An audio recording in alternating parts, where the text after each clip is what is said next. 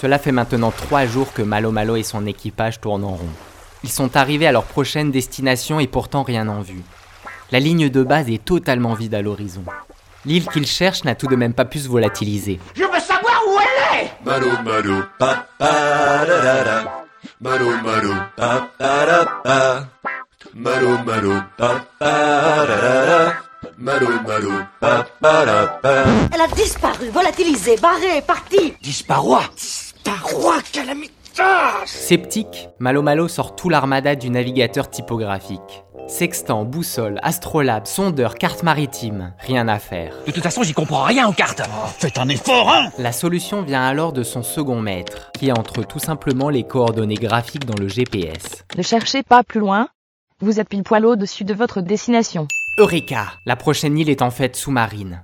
Malo Malo enfile alors son plus beau scaphandre et plonge dans les abysses à hauteur d'X. Lieutenant, donnez l'ordre de plonger. Équipe de centrale en plongée. Profondeur à 50 mètres. Ouvrez les purges, sortez les paravents, assiette-moi ça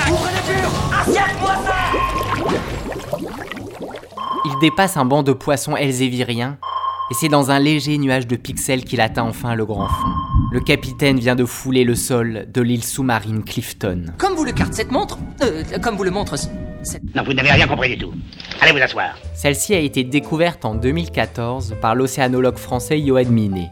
Et depuis 2017, l'entreprise de voyage 205 TF y organise des visites en bathyscaphe. Ah, ça c'est un sous-marin de poche. Bien que très récente, cette île au caractère bien trempé connaît déjà une grande notoriété, grâce à sa flore des plus surprenantes.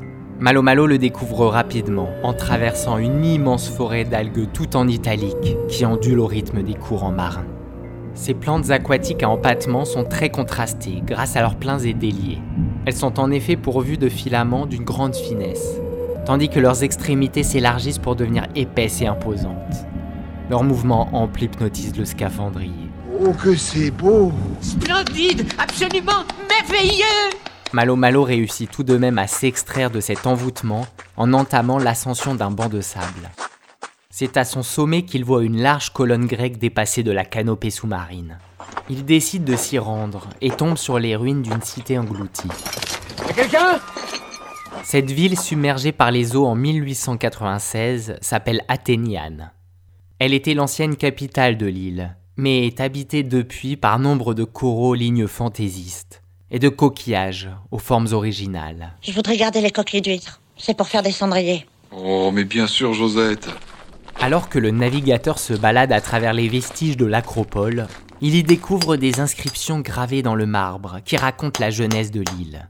Son nom est un hommage au musicien Clifton Chénier, une immense figure du style musical le Zydeco, apparu en Louisiane dans les années 1930.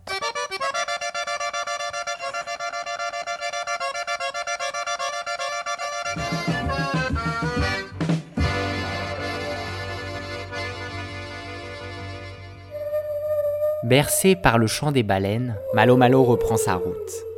Des méduses phosphorescentes lui indiquent le chemin dans la pénombre jusqu'à son navire.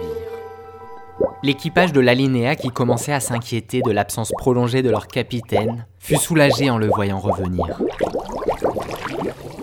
Il faut dire que bon nombre de navigateurs ne sont jamais remontés, envoûtés par la beauté des paysages sous-marins de cette île. Vous connaissez maintenant l'île dont vous n'allez plus jamais partir. Les légendes disent même qu'un groupe de sirènes y a élu domicile, et que les nuits de pleine lune, on peut entendre leurs chants résonner dans le vaste océan des Santipos.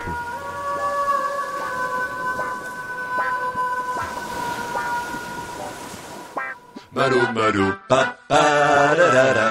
Malo malo pa pa da pa. Malo malo pa pa da da da. Malo malo pa pa da pa.